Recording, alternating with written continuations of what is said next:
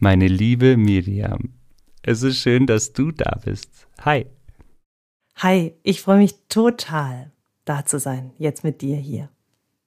Hm. Ich komme gerade ganz frisch von meiner Tour. Ich war in Stuttgart und in Lindau. In Lindau, stell dir vor, da bin ich auf einer Glasbühne aufgetreten. Wow. Da ging es zehn Meter unter der Bühne runter. Mhm. Ich hatte ja gehofft, dass da irgendwie, dass da noch Wasser drin ist. Dann hätte ich so ein Unterwasserfeeling gehabt. Und da hatten wir so eine Tribüne wie in einem Amphitheater. Das war wunder, wunderschön. Und heute ist mein erster Tag wieder zu Hause und ich habe mich so gefreut beim Aufstehen auf dich. Das ist wunderschön. Ja, du bist wirklich für uns, für Johanna und für mich ein, ein schönes, ein großes Vorbild.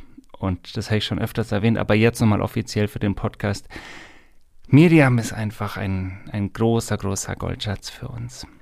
Ja, was soll ich dazu sagen? Vielen, vielen Dank und ich kann das nur zurückgeben. Äh, die Begegnung mit dir und euch ist immer wieder hoch inspirierend und wunder, wunderschön. Und wir kennen uns ja von einem deiner Konzerte, dass du mal in meinen Räumen vor vielen Jahren mal aufgetreten bist und es war so eine Magie und es war so voll. Wir waren so dicht auf dicht und es war richtig, ein richtig, richtig tolles Erlebnis und ich denke sehr, sehr gerne dran zurück.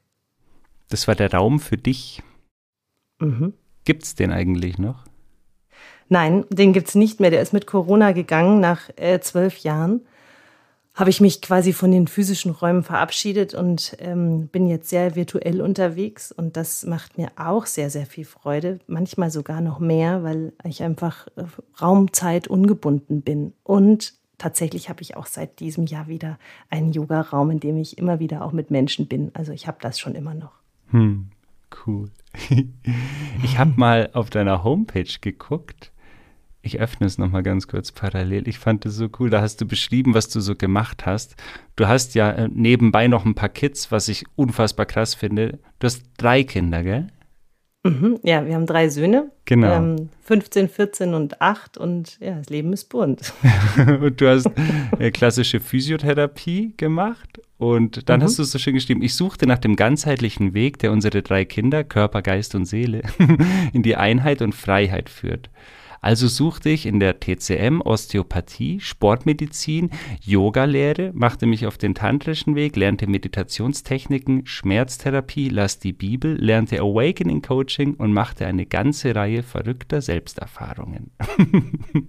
Ich müsste, glaube ich, schon 80 sein, wenn ich das selbst so höre. Das ist wirklich krass. Ich bin gar nicht so der Typ, der immer so irgendwie gerne Zertifikate und so Zeug aufzählt, aber du hast wirklich viel gemacht schon, gell? Das ist, das ist abgefahren. Ja, ist echt abgefahren, aber irgendwie gibt es da echt in mir so einen kleinen Monk, der unglaublich wissenshungrig ist. Ist ein bisschen besser geworden in den letzten Jahren, ähm, aber ich bin einfach unglaublich gerne unterwegs ähm, in Lehren und ähm, Philosophien und vernetze das einfach so gerne mit alltäglichem Leben, weil darum geht es ja auch, das nicht nur irgendwie zu lesen und schlau zu sein, sondern vor allen Dingen das anzuwenden. So wie du das auch machst. Ja, genau, das spüre ich so bei dir. Und das ist ja, genau das ist eigentlich der Punkt, den wir so feiern, wo, wo wir dich so bewundern, weil wir merken einfach, du, du bist so gechillt, so gelassen, lebst es, was du erfahren hast und tust es eben nicht, weil du sagst, hier sind meine fünf Zertifikate, sondern man spürt einfach, das steckt in dir. Und das ist äh, nicht so oft in dieser Welt, finde ich, dass jemand das auf so eine elegante Weise lebt, ohne so viel drüber zu sprechen. ja, Danke das dafür. Es ist total schön, wie du das sagst. Ja, ich glaube, das ist einfach irgendwie schon von Kindesbeinen an so gewesen, dass, dass ich total großes Interesse daran hatte, wie, so wenn Menschen, Erwachsene gesprochen haben, wollte ich immer verstehen, was ist so dazwischen, was ist zwischen denen eigentlich los, was, was klemmt da oder wo zwickt da was, wo haben die eigentlich ein Problem? Oder ähm, warum, warum können die nicht miteinander glücklich sein? Also das war echt oft als Kind meine Beobachtung. Und ähm, das hat einfach nie aufgehört. Ich mag Menschen unwahrscheinlich gern und ich mag auch deren Geschichten und vor allem mag ich das, wenn wir alle so in unserer Kraft sind und authentisch sind und unser wahres Selbst leben. Das ist einfach so inspirierend, wenn wir sich auf oder wenn wir uns auf dieser Ebene begegnen. Ja, so wie du das auch lebst, auf jedem einzelnen Konzert, Patrick. Du bist hm. so du und das war ja auch ein Riesenweg. Das stimmt. Hast du eine Antwort gefunden auf die Frage, warum so viele Menschen nicht glücklich sein können? Die Frage, die du dir als Kind gestellt hast?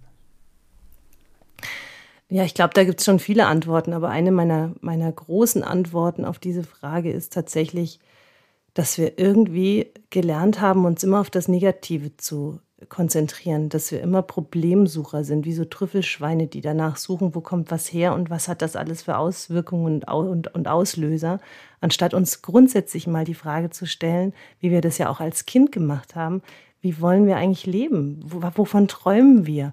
Wie, wie, wie wäre das Leben im allerbesten Fall? Ich glaube, diese Fragen hören wir irgendwann einfach auf, uns zu stellen und beschäftigen uns mit diesem ja, mit diesem kleinen 10-Kilometer-Knast, in dem wir dann plötzlich irgendwie alle sind. So mehr bewegen wir uns nicht mehr. Und das, ähm, warum das so ist, das weiß ich auch nicht. Ich glaube, das passiert irgendwie einfach. Also so in meiner Arbeit stelle ich das auf jeden Fall fest, dass das ganz viele Menschen so machen. Und ich habe das auch selbst lang so gemacht. Also ich, ich kenne das so von mir, so dieser Problemsucher zu sein. So, wie kann ich das noch mehr optimieren in mir? Oder was hat die und die Geschichte in mir ausgelöst? Und dieses Feld damit so unglaublich groß zu machen. Also unsere Generation, wir sind beide 40, Patrick, oder du fast. ich bin dir ein paar Wochen voraus.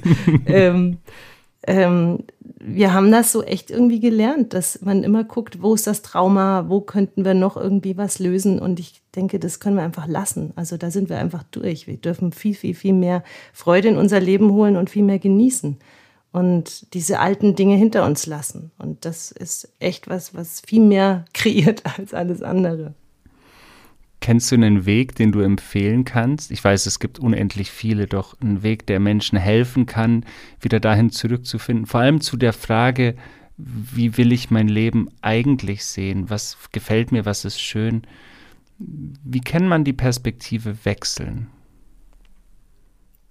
Also da gibt es ja wirklich unendlich viele Wege und ich glaube, da ist auch echt ein, so das Individuum gefragt, was braucht jeder? Ich hatte jetzt erst am Wochenende, das mag ich echt kurz erzählen, ein, ein, ein ultra schönes Gespräch und eine ganz tolle Begegnung mit einer langjährigen Freundin von mir, die, die jetzt einfach wirklich in der Psychiatrie gelandet ist, was völlig ähm, unvorgesehen war. Also konnte man gar nicht, also ich konnte das überhaupt nicht verstehen, so wie konnte das jetzt passieren?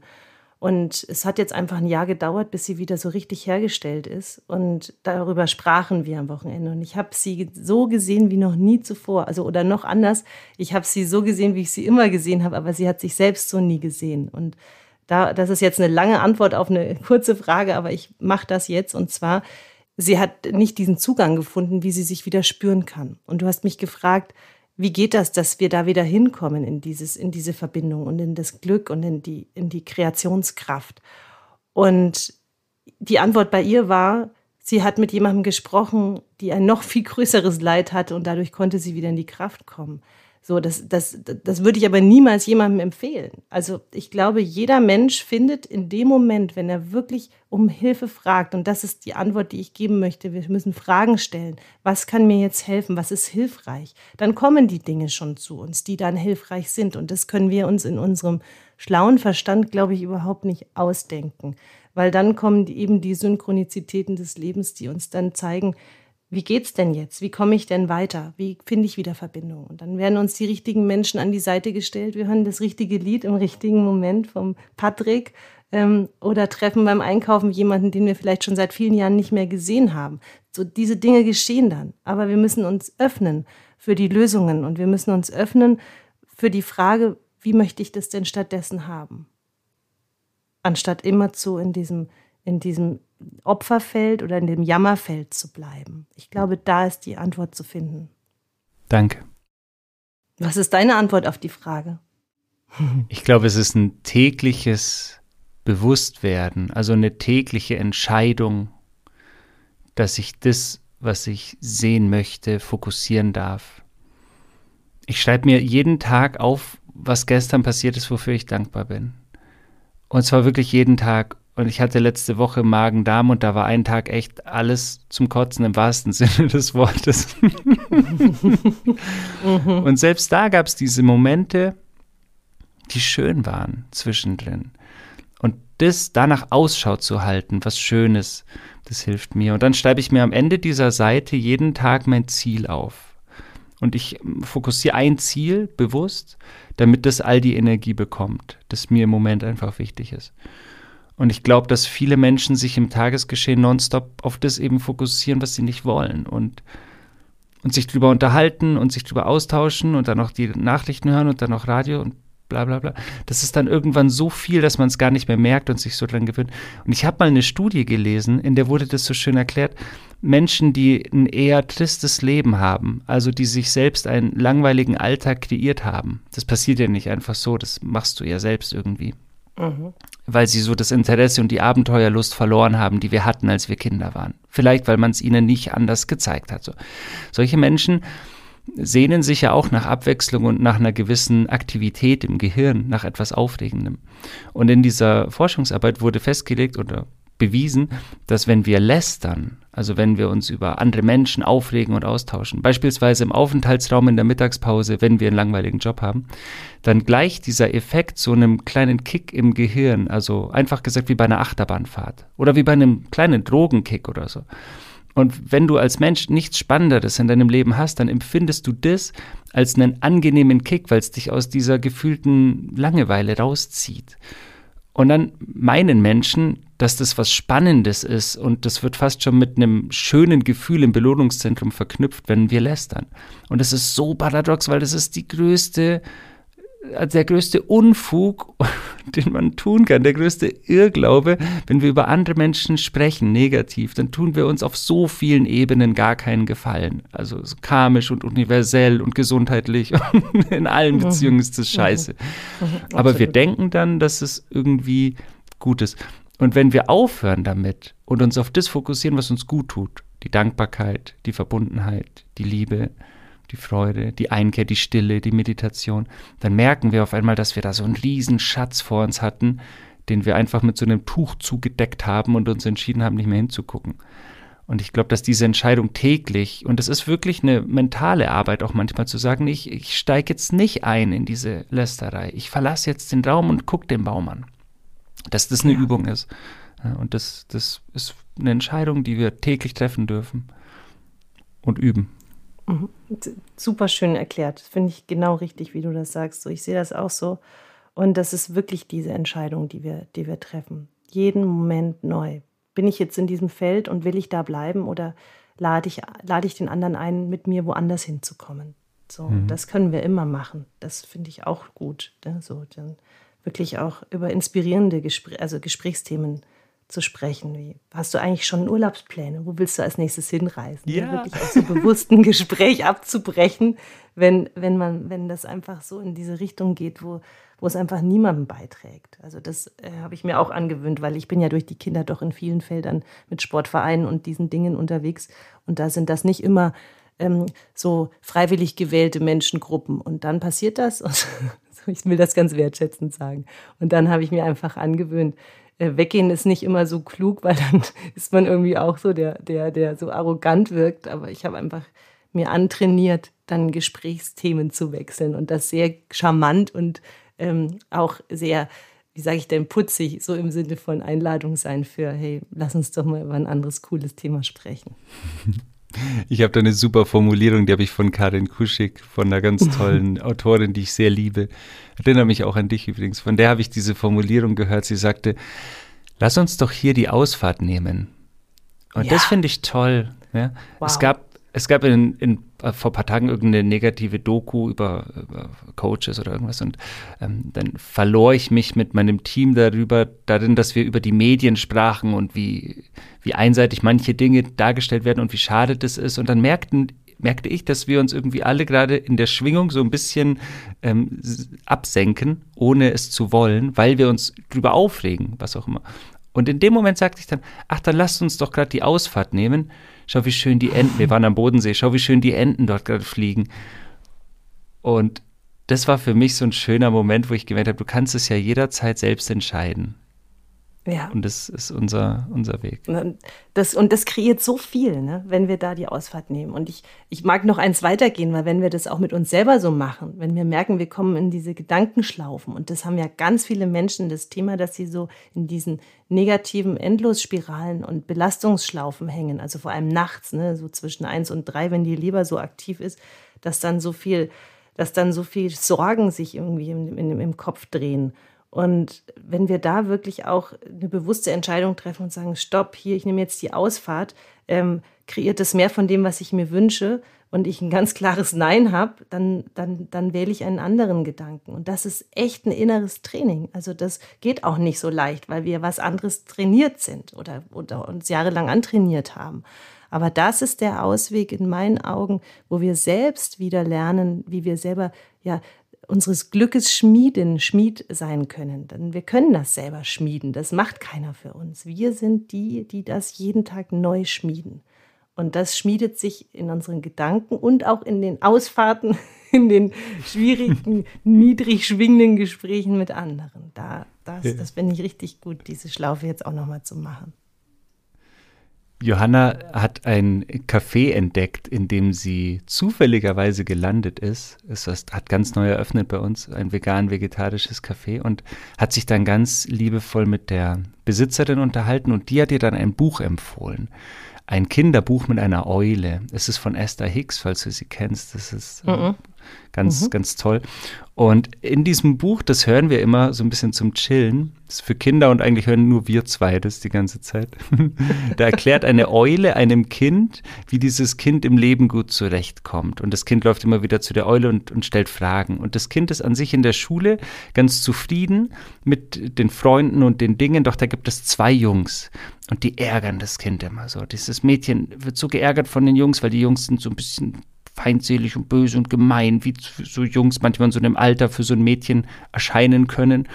Und dann rennt dieses Mädchen ganz, ganz wütend nach der Schule zur Eule und sagt, ich, ich will nicht mehr, dass das, dass das da ist. Ich will diese Schule verlassen. Und dann sagt diese weise Eule, dann musst du aber auch die Stadt verlassen.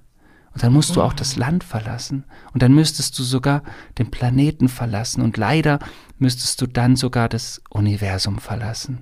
Und das Mädchen ist ganz, ganz erstaunt und fragt, aber warum? Weil immer alles gleichzeitig da ist.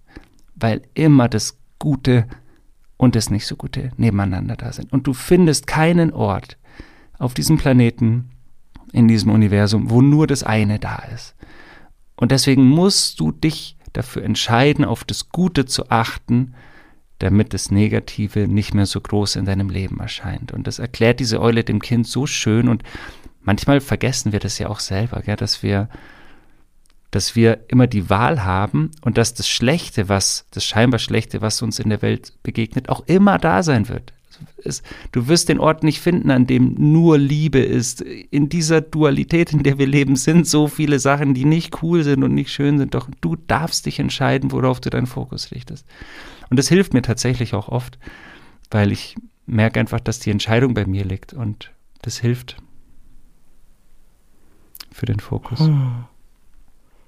Ja, da fällt mir eine meiner deiner Lieblings, also meiner Lieblingsstellen aus einem deiner Lieder ein, nämlich du singst, ähm, das Gute lauert hinter jeder, äh, nee, Moment, das Böse lauert hinter jeder Ecke und das Gute lauert überall.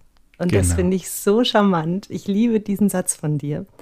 Und genau das ist es, dass wir so wie auf dem großen Buffet des Lebens immer wählen dürfen, was laden wir denn jetzt auf unseren Teller auf? Ja, das, was schmeckt, das, davon nehmen wir mehr und das, was einfach nicht lecker ist, das dürfen wir auch einfach lassen. Und ich finde die Geschichte wunderschön, die du gerade erzählt hast. Danke dafür. Ja. Gerne. Johanna und ich, wir haben ja auch einen Podcast zusammen, der Zuhause-Podcast auf Patreon. Und da sprechen wir ganz oft drüber, wie überfordert wir so sind.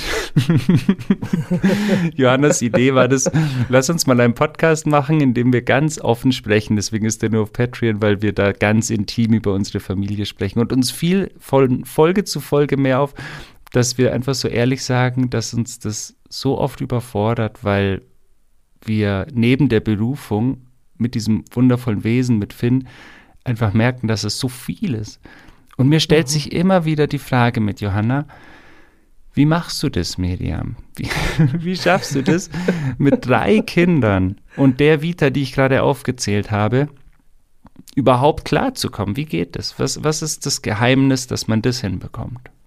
Mhm. Also tatsächlich fällt mir da als erstes die Bibel ein. Das ist jetzt lustig, dass das, dass das so mein erster Gedanke ist, weil in der Bibel, was passiert da? Da laufen die immer weiter. Ja, die stehen eigentlich nie, die sitzen nie irgendwo oder irgendwie, sondern die sind immer unterwegs. Also ich glaube, es gibt echt tausende von Bibelstellen, wo erzählt wird, dass die reisen und weitergehen. Und ich glaube, das ist auch wirklich meine Antwort auf die Frage. Das ist, jeder Tag ist anders. Ich äh, plane nicht weit also ich habe natürlich schon einen Plan, wie die nächsten Wochen laufen, aber ich schaue mir das immer jeden Tag neu an. Und dann sehe ich nicht dieses Gesamtkonstrukt von, boah, die Woche ist aber dicht, sondern ich sehe dieses Konstrukt von, das ist heute, das ist heute zu tun. Und ähm, mir persönlich ist es total wichtig, neben meiner beruflichen Selbstverwirklichung, die mir sehr, sehr wichtig ist, ähm, aber auch mit jedem meiner Kinder jeden Tag eine Qualitätszeit zu haben. Also das ist mir wirklich wichtig. Und jetzt sind meine Kinder schon relativ groß und trotzdem ähm, lieben die das. Und ich glaube, das hört auch nie auf. Aber diese Qualitätszeit ist halt wesentlich geringer geworden. Den reichen manchmal fünf Minuten aktives Zuhören, ähm, wenn einer der Mann ist und, der, und, und sagt, Mami, kommst du mit rein, also ins Bad? Und dann sage ich, ja klar. Und dann sitze ich da einfach auf dem Klo und höre zu und bin nur Raum. Und dann sind einfach so viel Connection wieder da und dann ist alles fein. Und so, das ist erstmal so, wie schaffe ich gute Beziehungen mit meinen Kindern? Also ist, ich würde die Frage differenzieren. Das ist das, wie ich das mache. So jeder Tag ist einzeln zu betrachten. Und wie schaffe ich all die Aufgaben? Also wie schaffe ich das? das ist eigentlich die gleiche Antwort. Da mache ich das auch so. Ich, ich schaue immer wieder, was brauche ich jetzt, was brauchen die anderen und da ein Gleichgewicht zu finden und eine Balance. Ähm, das geht, indem man einfach im Hier und Jetzt ist. Und das war auch nicht immer so, aber es gelingt mir mit jedem Augenblick besser. Und das ist einfach schön, so da zu sein, wirklich da zu sein. Dein Buch, das du mal veröffentlicht hast, es heißt, glaube ich, Ich gefühle mich, nicht wahr? Mhm, mhm, ja. Genau. Wenn du überfordert bist, ich vermute mal, ich nehme dir jetzt einfach mal die Antwort vorweg, du fühlst dann auch einfach offen und ehrlich, was da ist. Mhm. Oder? Ja. Ich glaube, das ist auch eine Kunst, oder? Das ist, also ich empfinde das als große Kunst, auch so sich einzugestehen. Ich bin fucking überfordert. Mhm. Mhm. Definitiv. Also das, ähm, ja, so diese Sache mit dem Fühlen, ähm, das würde ich auch gerne nochmal genauer sagen, denn man kann sich sehr schnell auch in Gefühlen verlieren. Und das bedeutet auch da wieder so dieses Buffet zu wählen. Also was wähle ich jetzt? Bleibe ich jetzt in dieser Überforderungsenergie und steigere mich da weiter rein? Oder was brauche ich denn dahinter und darunter wirklich? Also was ist denn das, was ich jetzt brauche? Und meistens sind das echt nur Kleinigkeiten.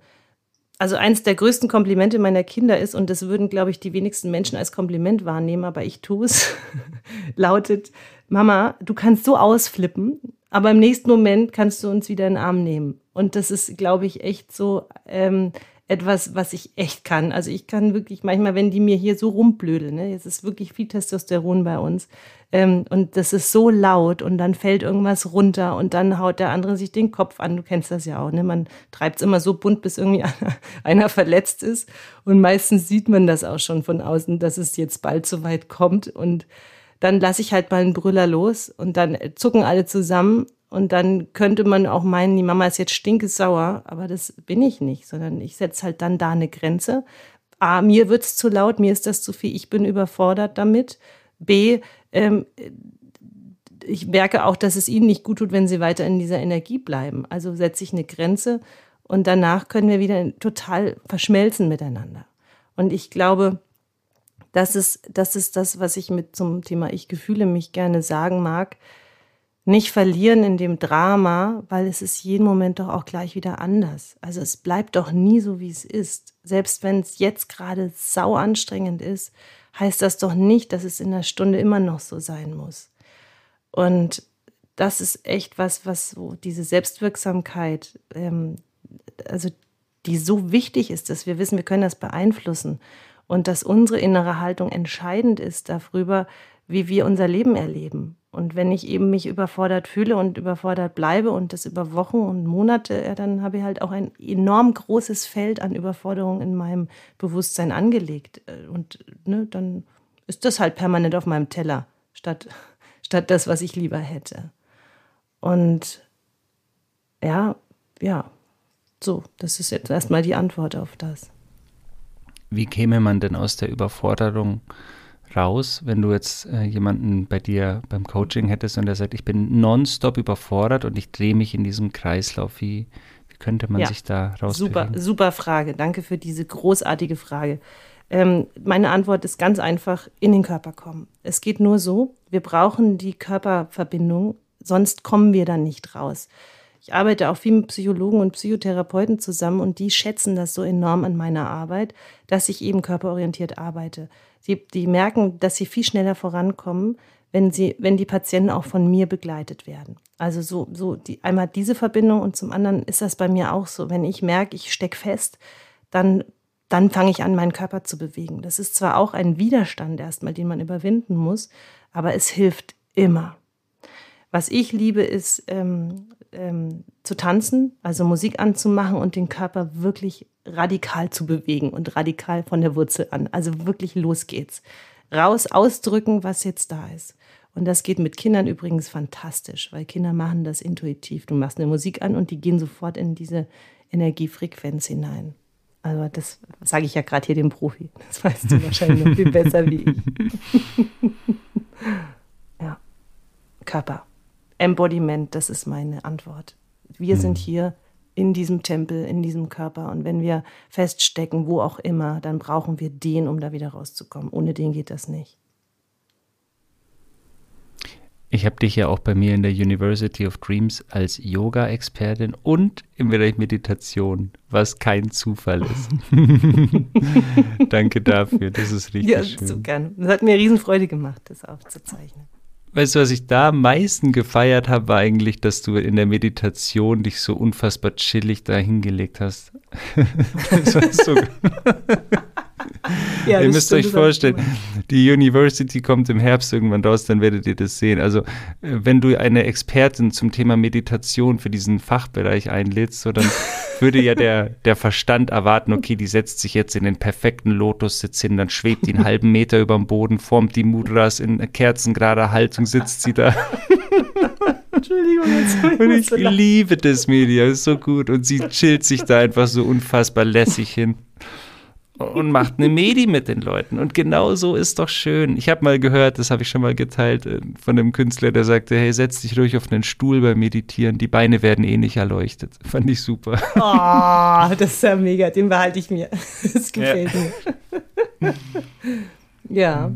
Also ich habe jahrelang ja auch versucht, so diese stille Meditation, das gelang mir nie, weil ich war unglaublich hippelig als Kind und immer unter Hochspannung und auch immer so innerlich immer so am Beben. Das war so meine Grundenergie als Kind. Und hinsitzen und Ruhe geben, das war überhaupt nicht meins. Und als ich ja dann anfing mit, ach Gott, das weiß ich noch, dass ich, ich habe ja eine Tanzausbildung gemacht und dann hatten wir Entspannungstherapie immer. Und das war für mich der Horror, weil ich musste eine Dreiviertelstunde liegen und durfte mich nicht rühren. Und ich wäre bald irre, irre geworden in meinem Körper. Also ich hatte so einen Bewegungsdrang.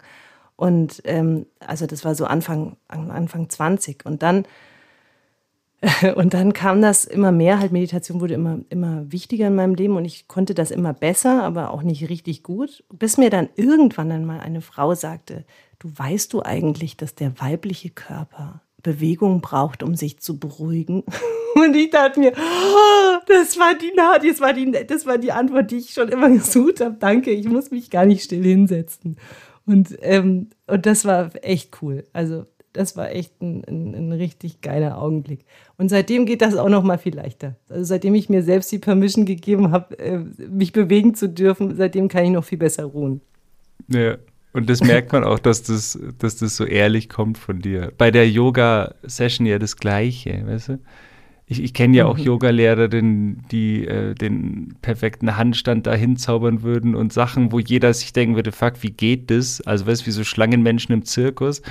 Aber davon hat ja keiner was, der es lernen will, außer vielleicht ein Minderwertigkeitsgefühl, weil, weil er es nicht hinbekommt. So. Und deswegen fand ich auch ja. deine Yoga-Sessions so schön. Ja, das, das, das ist tatsächlich so. Ich, ähm, ich habe da wirklich über Jahre meine eigene Philosophie entwickelt und meine Abläufe entwickelt, weil ich feststelle, dass wir ja Yoga machen, nicht um uns noch mehr äh, anzustrengen, sondern wir sollten doch Yoga machen, um das, was so angestrengt ist, mal zur Ruhe zu bringen.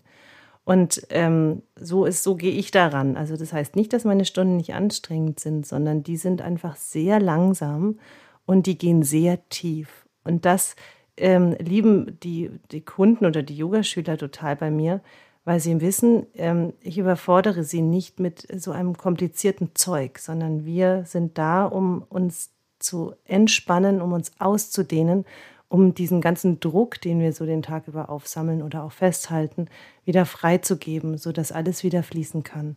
Und das, das liebe ich ganz, ganz, ganz arg am Yoga. So, deswegen mache ich das auch ganz viel für mich selbst. Das spürt man. Machst du eigentlich Yoga? Ja, ja. Ich mache mit ah. Finn Yoga jeden Morgen. Das ist so zuckersüß. Ah. Du wirklich, du schmelzt dahin, Medium. Ich mache das oh. mit dem, seit der eins ist oder so. Und der macht wirklich, der spricht die Sätze mit mir zusammen, gleichzeitig, der macht die Bewegung. Beim Krieger fällt er immer um und das ist so süß. Er fällt immer auf sein Popo beim Krieger oh. und das sieht so zuckersüß aus. Und heute früh auch, ich habe Dankbarkeitsbuch geschrieben und auf einmal zieht er die Yogamatten, die sind im Schlafzimmer, zieht er die Yogamatten so ins Wohnzimmer. Ich war ja auf Tour drei, vier Tage jetzt. Und dann sagt er, Papa, Yoga, endlich Yoga.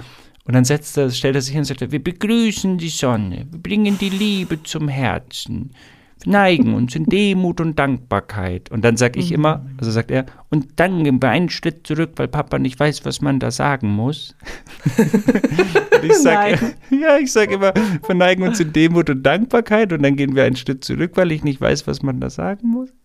Und dann gehen wir in die Cobra und dann macht er aber psst, wie die Schlange.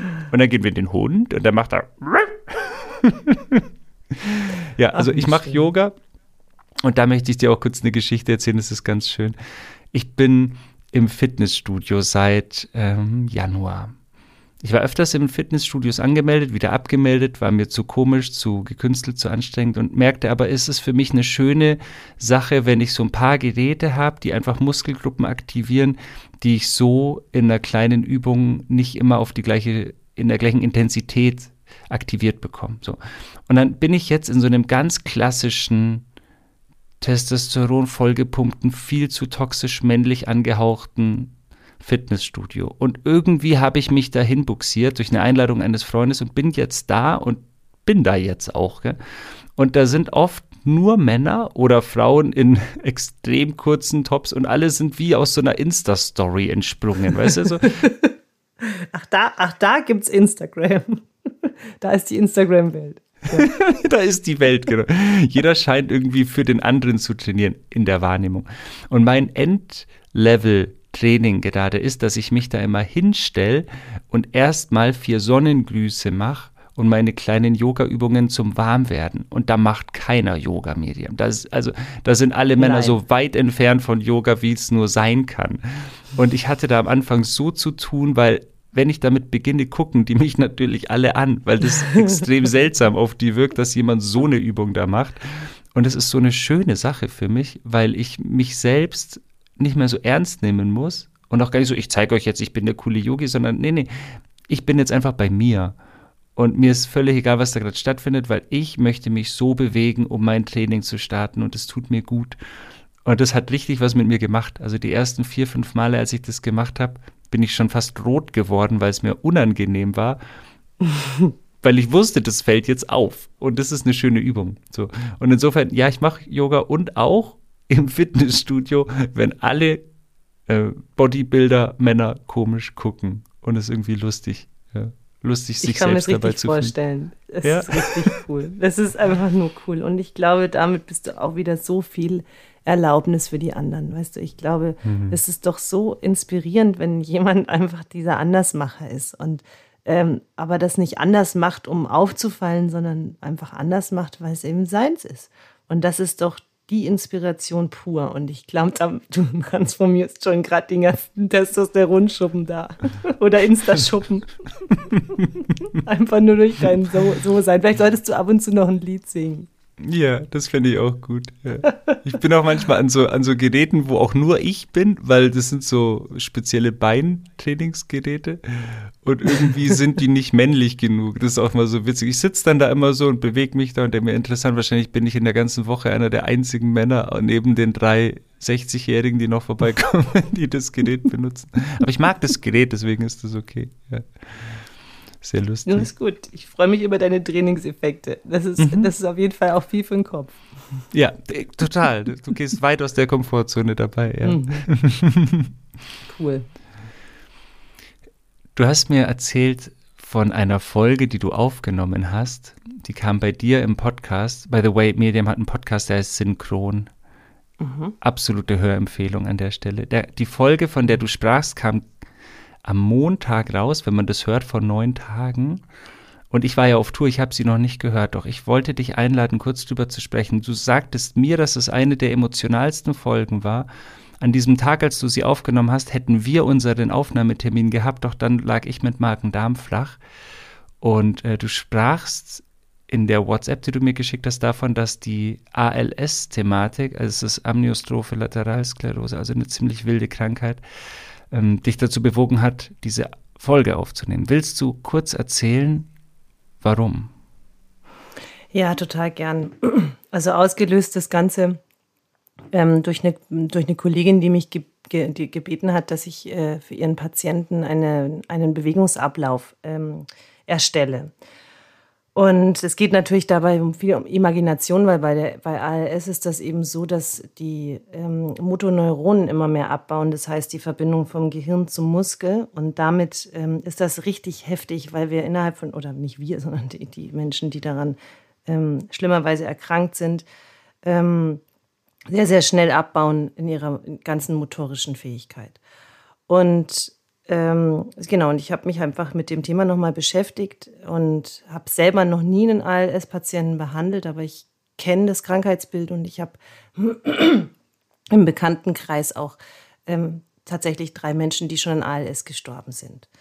Und ähm, ja, dann habe ich mich einfach nochmal eingelesen, habe mir auch auf YouTube so ein 37-Grad-Video angeguckt, das mich so gepackt hat, weil einfach in dem Video war eine Familienfrau, also eine Mama gezeigt, die so lange wie möglich einfach leben will, um ihre Kinder mitzukriegen. Und sie war einfach nicht mal mehr in der Lage zu sprechen. Und es hat mich so, es hat mich so gepackt, dass ich dann wirklich so diesem Impuls gefolgt bin, sofort daraus eine Podcast-Folge zu sprechen, wie unfassbar groß dieses Geschenk ist, dass wir in diesem Körper äh, manifestieren und kreieren können, dass wir in diesem Körper mit unseren Sinnen das Leben erleben und erfahren können, uns ausdrücken können, mit unseren Händen geben und empfangen können, dass wir alles, all das tun können über diesen Körper und dass wir das als eine absolute Selbstverständlichkeit sehen, wenn der Körper gesund ist. Und da war so dieser Moment, der mich so tief berührt hat, ähm, ja,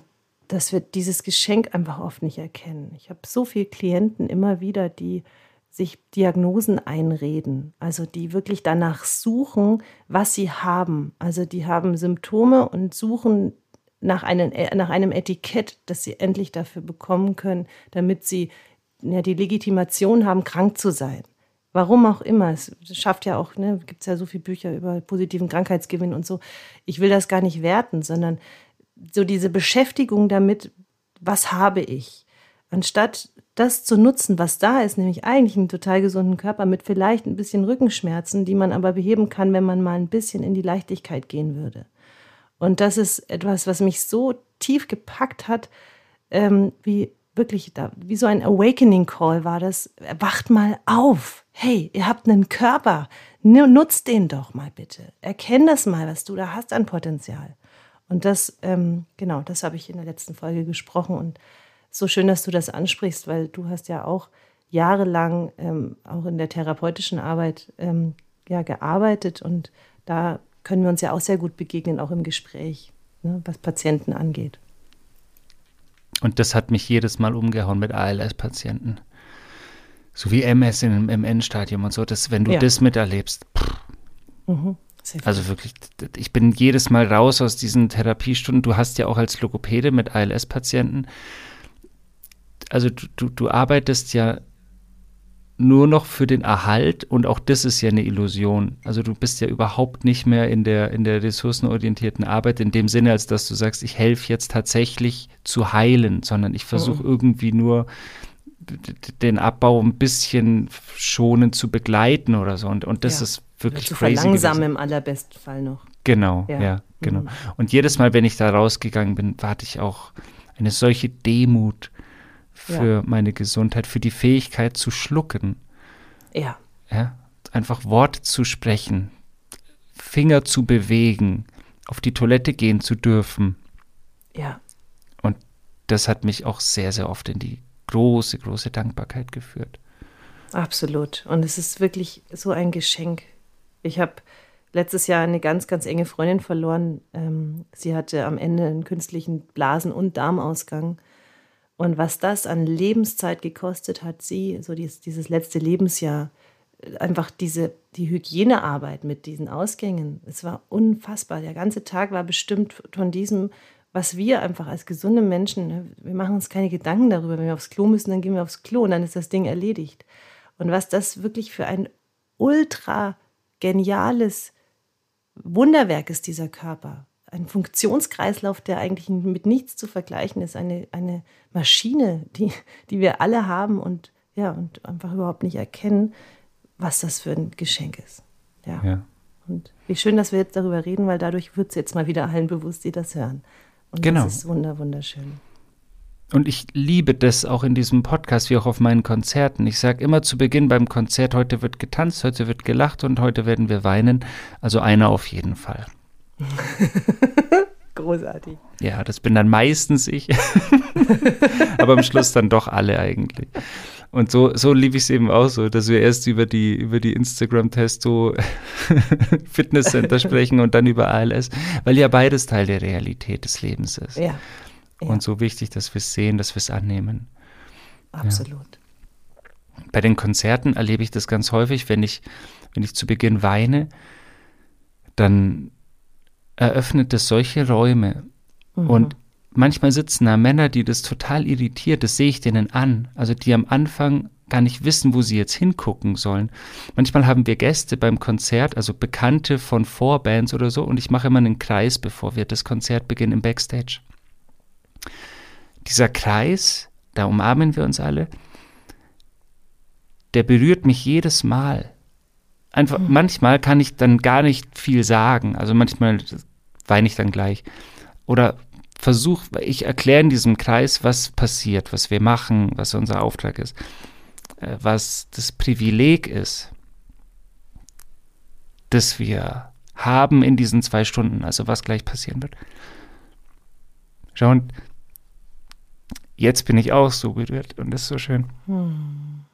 Weil, weil ich jedes Mal verstehe, dass das, was da passiert, ja nicht von mir gemacht wird, sondern dass ich irgendwie ein, Teil, ein Werkzeug dessen bin, dass das passieren darf.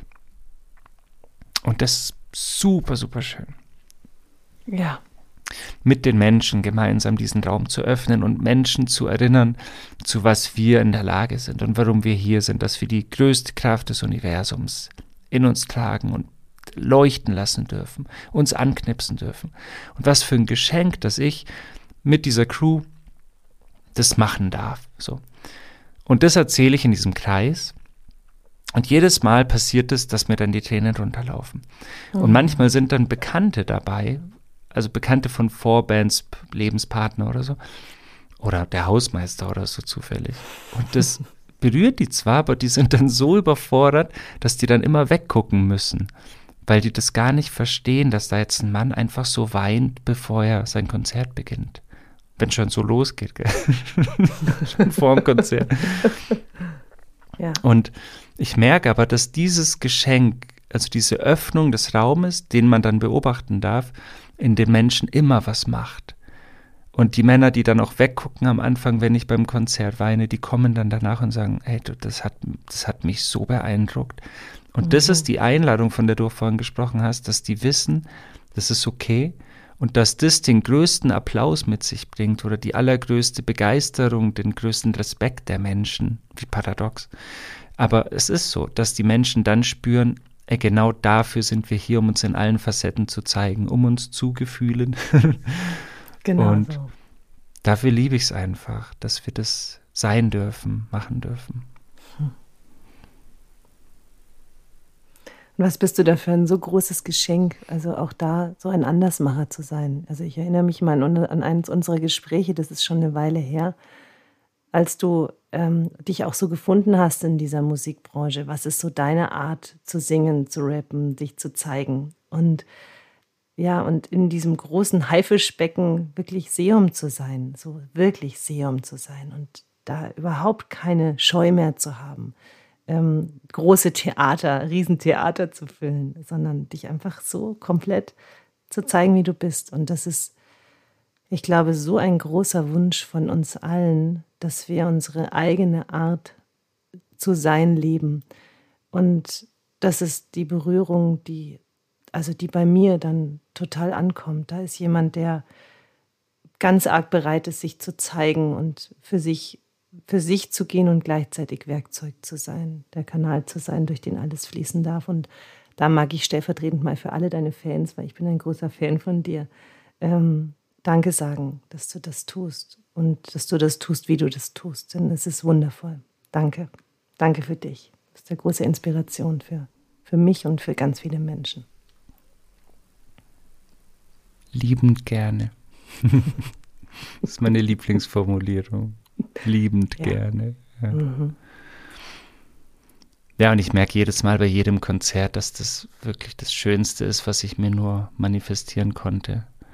Da zu stehen und mit den Menschen gemeinsam das zu fühlen und so zu lachen. Und wenn ich Geschichten erzähle, die lustig sind, die Leute lachen so laut und so herzhaft und weinen dann so tief. Und das, diese Reise einfach aufzumachen, ist ja das Schönste. Ja. ja. Und sie gehen anders nach draußen, wie sie gekommen sind. Und es ja. hat Spuren, die, die wirken. Und das schafft Frieden. Da bist du großer Friedensstifter. Hm. Ja, die gehen als Gemeinschaft, gell? das ist das Coolste. Mhm. Ich habe ganz oft Menschen beim Konzert, die alleine kommen und ich finde das so cool, weil ich weiß, was das heißt, sich alleine auf den Weg zu machen, allein zum Konzert zu gehen, noch nicht wissen, wo kann ich sitzen, fällt es auf, was ist da los und so. Und die stehen dann teilweise Hand in Hand und so. Oder finden drei, vier Freundinnen und so. Eigentlich müsste man immer so, so städtespezifische ähm, Stammtischgruppen danach machen, weißt du, so dass die connected bleiben, wie so ein Campus oder so. Und das liebe ich außer, dass sie alleine kommen, aber halt immer als Tribe gehen und immer sich erinnern, dass sie nie alleine waren und das erst danach dann eben so schön deutlich wird. Ja. Hm. Das ist schön. Wir sind in Erlangen übrigens, da, da möchte ich dich herzlich einladen. Du kommst ja aus Nürnberg, ah, aus der Nähe von Nürnberg. Ja, wann in seid Erlangen. ihr da? Ähm, äh, bald, weißt also äh, Mai oder Juni, glaube ich. Mhm, es wird eines der mhm. größten Konzerte, das ich je gespielt habe. Ich bin ja dieses Jahr so mutig und spiele so, ich habe so ganz große Locations gemietet. Manche sind vielleicht auch zu groß, also kostet ein Vermögen, doch ich dachte mir, ich möchte es einfach mal probieren. Wie, was ist denn, wenn wir eine Tausender-Location mieten? Man muss ja dem Universum auch zeigen, hier, here we are. So. Und Erlangen ist eine davon, da gehen, glaube ich, 1400 rein. Wow. Ich glaube, ich glaube, es sind auch noch 1000 Plätze frei. ja, das fühlt sich schon. Also Juni sagst du. Also glaub, hier, Juni, alle genau. Podcast-Hörer, wir machen mal die Konzertkarten, wir räumen die mal ab. Genau. Kauft euch eine Karte, kommt zu sehen, wer ihn noch nicht kennt. Und also die, die ihn noch nicht kennen, unbedingt kennenlernen und die, die ähm, ihn kennen, kommt dazu. Es ist einfach ein Fest. Ich werde auch da sein. Schön. Ja, und Erlangen finde ich so toll, weil das ist die Heinrich-Lades-Halle. Das ist wirklich eine ja. besonders schöne Halle und äh, ich liebe das einfach da, auch Räume zu mieten, die besonders sind und das ist da wieder der Fall. Deswegen cool. freue ich mich, wenn du da bist, ja. Ja, ich, ich muss den, das, das, Datum checken, aber ich gehe stark davon aus, dass das, dass das möglich sein wird.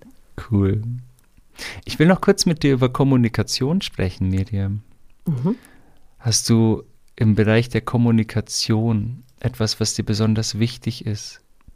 Vielleicht etwas, wo du denkst, das ähm, wird häufig missverstanden oder vielleicht gar nicht angesprochen. Das würdest du gerne mit Menschen teilen, weil es was ist, das vielleicht nicht jedem bewusst ist.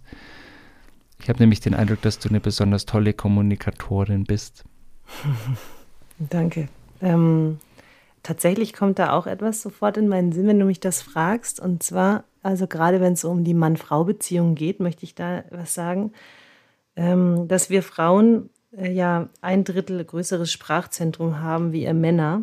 Und das ist äh, manchmal ziemlich fies, weil wir können euch echt totlabern. Und da möchte ich mal an uns Frauen appellieren, dass wir ab und zu vielleicht einfach mal ein bisschen die Klappe halten sollten und das mehr mit dem Körper machen sollten. Denn dann findet mehr Nähe und Beziehungsfähigkeit statt. Das äh, sage ich sehr aus eigener Erfahrung mit einem Grinsen im Gesicht, äh, der Selbstironie. Denn mein, mein Sprachzentrum ist auch um einiges größer wie das meines Mannes. Und mein Mann hat auch schon ein großes. Also, ich glaube, das ist etwas, was wir uns alle mal so ein bisschen ähm, ins Bewusstsein rücken dürfen, dass wir Kommunikation nutzen sollten, um Beziehungen zu schaffen, um Nähe zu schaffen und nicht um Schlagabtäusche ähm, uns gegenseitig zu geben. Denn Kommunikation ist so großartig, wenn wir, wenn wir gemeinsam über das sprechen, was wir gemeinsam kreieren wollen und das mal ein bisschen weglassen, was uns alles so stört. Denn dann findet echt viel mehr Nähe statt. So, das ist das, was zu Kommunikation gleich auf Anhieb kommt. Hm. Ich liebe auch diesen Ansatz des wirklichen Zuhörens, wie du es gerade gesagt hast. Ich habe ja die beste Zuhörerin des Lebens in meinem Leben, Johanna. Ja, das kann sie. Richtig gut. Ja, sie ist Momo. Das ist richtig krass. Und ich lerne von ihr und bei dem Thema Zuhören einfach immer wieder, wir können uns, wenn wir uns dafür öffnen, ja darauf einlassen und auch darauf vertrauen, dass wir von jedem Menschen was lernen können. Und so oft sagt ja jemand was und wie du sagst, wir warten ja nur darauf, bis wir wieder dran sind, um unsere Sicht der Dinge und unsere Meinung und unser Wissen zu teilen. Anstatt ja. einfach mal die Klappe zu halten und zu spüren, okay, schau mal, da spricht jetzt jemand und jetzt kann ich was lernen. Und vielleicht versteckt, versteckt sich hinter drei Ecken, so dass ich genau gucken und hören muss, dass ich es check. Doch da ist was. Und diese Erfahrung liebe ich, zuzuhören um den anderen zu erfahren. Ich habe eine wunderschöne Zeile von einem Künstler gehört, die fand ich so, so toll. Da sagt er, hm, wie sieht diese Welt aus, wenn du sie mir zeigst? Was sehe ich anders, wenn du es mir teilst? Hm. Und das ist sehr, sehr schön, finde ich. Oder die Line war, wie sieht diese Welt aus, wenn du sie beschreibst? Was sehe ich anders, wenn du es mir zeigst? So. Ja. Ja und sich einfach mal was zeigen lassen vom anderen durch seine Geschichte, durch das, was er ist, eröffnet, glaube ich, viele Räume. Mhm, richtig viele Räume. Ja, ich, ich finde das auch toll. Das ähm, finde ich auch übrigens mit Kindern total schön, mhm. dass, man, dass man wirklich den Kindern auch zuhört. Ähm, was, was, was haben sie schon so für Weisheiten dem Leben gegenüber? Wie gehen sie mit Problemen um? Und Gegenfragen zu stellen, finde ich auch sowas von, von heilsam, gerade mit Kindern. So, wie würdest du das jetzt lösen? Also ich hatte das erst letzte Woche wieder, habe ich, hab ich ein paar Kinder zum Fußball gefahren und dann hatte ich so einen, so Konflikt in der Straße mit Nachbarskindern, den habe ich irgendwie versucht zu lösen mit den Kindern gemeinsam und dann ähm, habe ich die anderen Kinder gefragt, sagt mal, ich erzähle euch das jetzt mal, was würdet ihr da machen? Und dann einfach zu hören und wirklich zu hören, wie würden die damit umgehen? Und das fand ich so toll. Und das, ähm, da kann man, da kann ich auch immer echt sehr, sehr viel lernen, wie Kinder Probleme lösen würden, wenn sie denn dürften, wenn nicht immer die Großen reinfunken würden. das mag ich gern. Ja. Ich finde auch, dass Kinder so eine unglaublich schöne Anbindung an die Geschwindigkeit der Natur haben. Also die Dinge einfach in ihrem Tempo zu machen. Ich war gestern mit Finn in einem Dinosaurier, äh, wie hieß denn das, Dinosaurierwelt. Also das war auf so einem riesen Parkplatz. Eigentlich waren es einfach so 30 total verrückte Hüpfburgen, auf die mhm. man so, und dazwischen waren Dinosaurier gestanden. So. Und ich hatte irgendwie Lust, was mit ihm zu machen. Und dann haben wir das zufällig gesehen und ich bin jetzt nicht so der Plastikfan. Aber seine Augen haben so geleuchtet und safe bin ich mit ihm dann da natürlich hingelaufen. Und da waren alle Kinder viel älter als Finn. Also die waren alle zwischen sechs und zwölf. Und es waren so Hüpfburgen, das musst du dir so vorstellen, das waren so ganz große Gebilde, riesengroß, also vier Meter hoch oder fünf Meter hoch. Und auf das sind so wie so Pyramidenformen. Auf der einen Seite ist man hochgeklettert an so Sprossen, ganz steil. Und auf der anderen Seite konnte man so ganz weit runterrutschen. Und oben war so ein Plateau. Und Finn ist hochgeklettert und steht auf diesem Plateau. Und ich konnte ja nicht hinterher, weil es war also für Kinder. Und da war mega viel los, ganz viele Kids und alle waren wild und alle haben geschrien und haben, also es war sehr wild. Und kurz der besorgte Teil in mir dachte sich, oh Gott, jetzt steht mein kleiner Sohn da oben. Aber ich habe ihn mir angeschaut und er war, er hatte keine Sorge, er stand da einfach. Und dann hat er sich da einfach so hingestellt und hat geguckt. Und es war ein so schönes Beobachten, weil er stand da sieben Minuten und hat sich dann nicht bewegt. Und das war echt krass, weil ein Teil in mir da waren andere Kinder auch, die da kurz standen und deren Väter und Mütter sagten, ja, jetzt komm runter, rutsch, hüpf, mach. Und die Kinder hatten teilweise auch Angst und mussten dann, weil der Vater hat gesagt, jetzt rutsch und so. Und das ist ja, ist ja nicht cool. Also du kannst ja nicht das Kind auffordern, mit der Angst zu rutschen. Das ist ja keine Freude dabei. Und ich habe gesehen, er hat keine Angst. Er hat einfach nur den Moment abgewartet, bis er ganz alleine da steht. Und das hat einfach sieben Minuten gedauert, bis der da sieben. also, weißt du, dann waren, nach sieben Minuten war er kurz alleine. Und dann hat er sich umgedreht und ist da einfach in einem völligen Smile, super grinsend runtergerutscht. Diese andere Seite war eben eine, eine ähm, Hüpfburg-Rutsche sozusagen. Und das war spannend, weil der erwachsene Teil in mir hätte das nach zwei Minuten schon erwartet, dass der jetzt rutscht. So, weil da war schon nur noch ein Kind neben ihm, jetzt geht's doch, mach doch und so. Und ich musste mir fünfmal auf die Zunge beißen, nichts zu sagen und dachte mir, gib ihm seine Zeit. Und diesen Rhythmus der Natur, den Kinder so mitleben.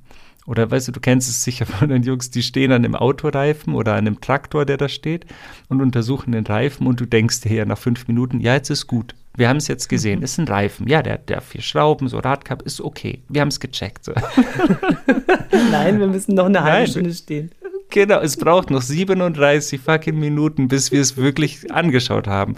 Und wenn ich die ja. Zeit habe, dann da einfach zu stehen, dann genieße ich es mittlerweile so.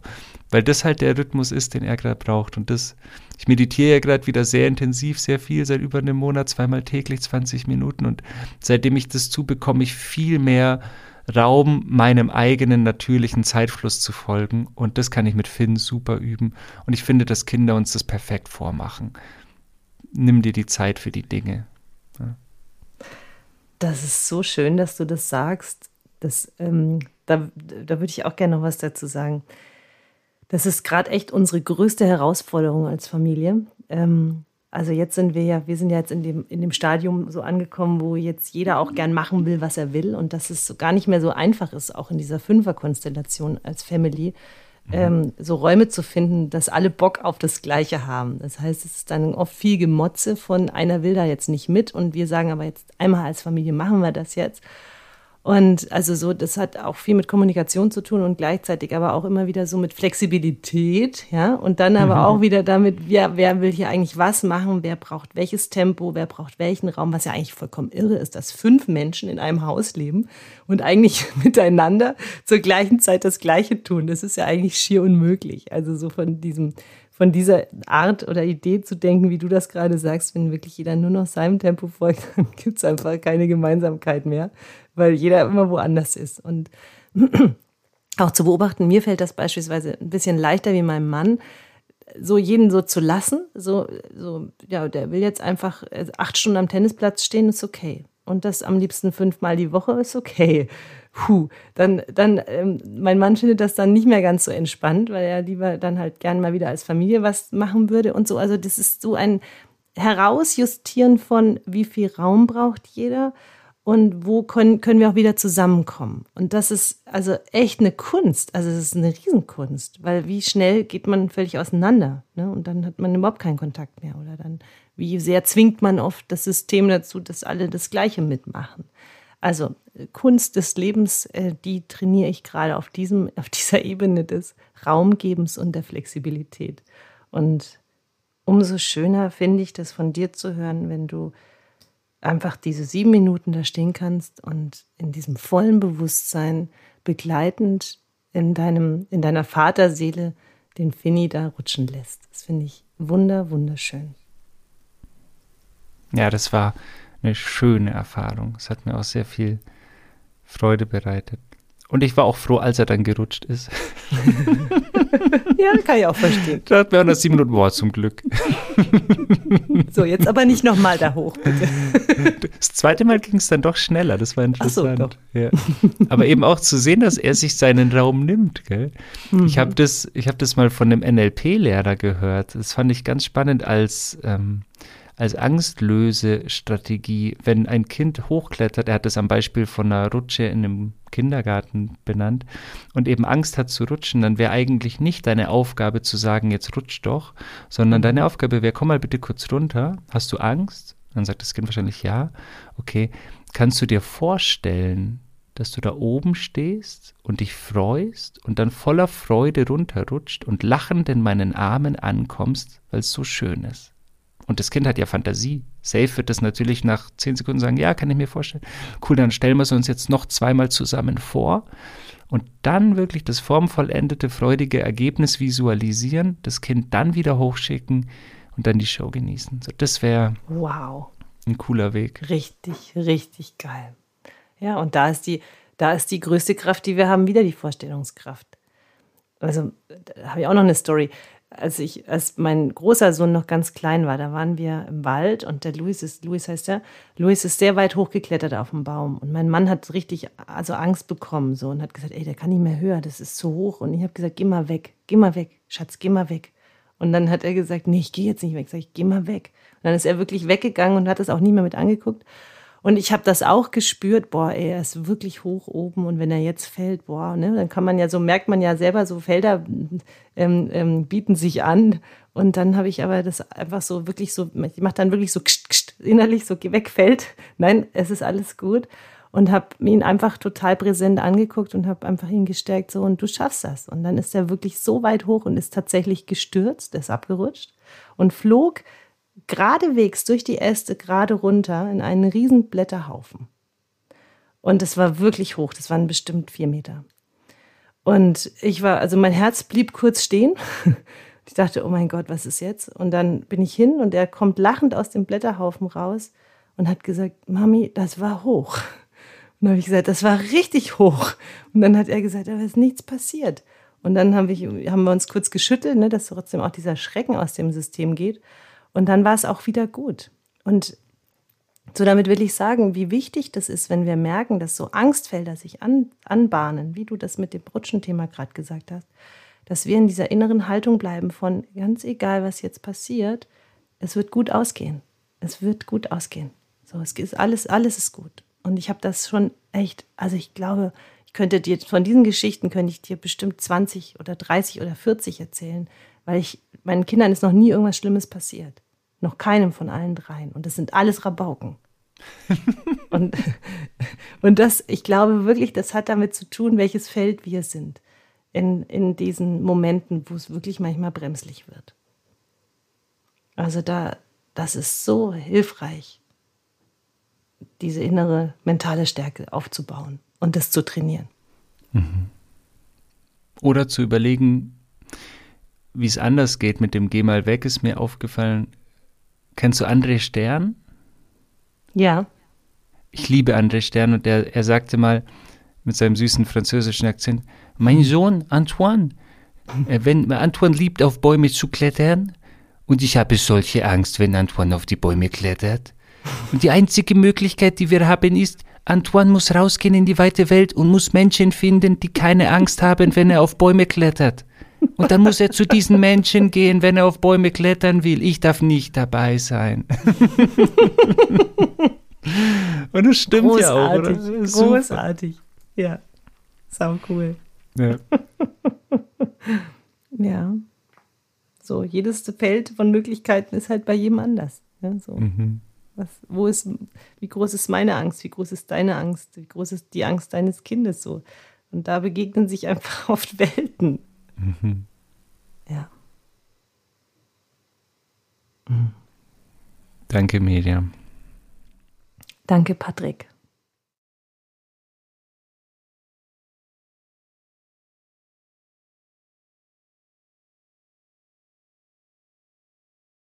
Das war schön.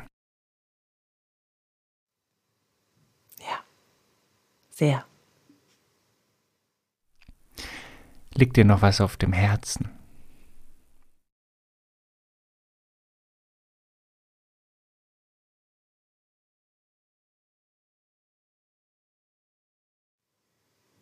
Ja, lasst uns, lasst uns alle immer mehr so in diese Verbindung kommen zu unserer eigenen Kraft was auch immer das ist, was dich näher bringt zu deiner Kraft, tu das. Und du darfst diesen Impulsen des Körpers folgen. Der Körper zeigt dir schon den Weg. Immer. Und dann heißt Ja sagen.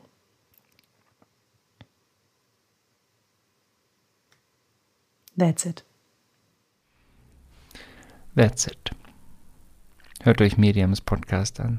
Synchron und kommt auf Tour vorbei. ich freue mich, wenn wir uns, wenn wir uns berühren, ja, wenn ich dich erinnern darf, wenn wir gemeinsam tanzen, lachen, weinen. Wenn wir irgendwo in der Nähe deiner Stadt sind, dann komm vorbei. Das ist das Schönste, was ich mache, was mir am meisten Freude macht. Und wenn du das live erleben willst, dann besuch uns. Ich freue mich auf dich. Danke, Miriam. Ich freue mich auf dich. Und ich mich auf dich. Danke dir. Alles Liebe. Tschüss. Ciao.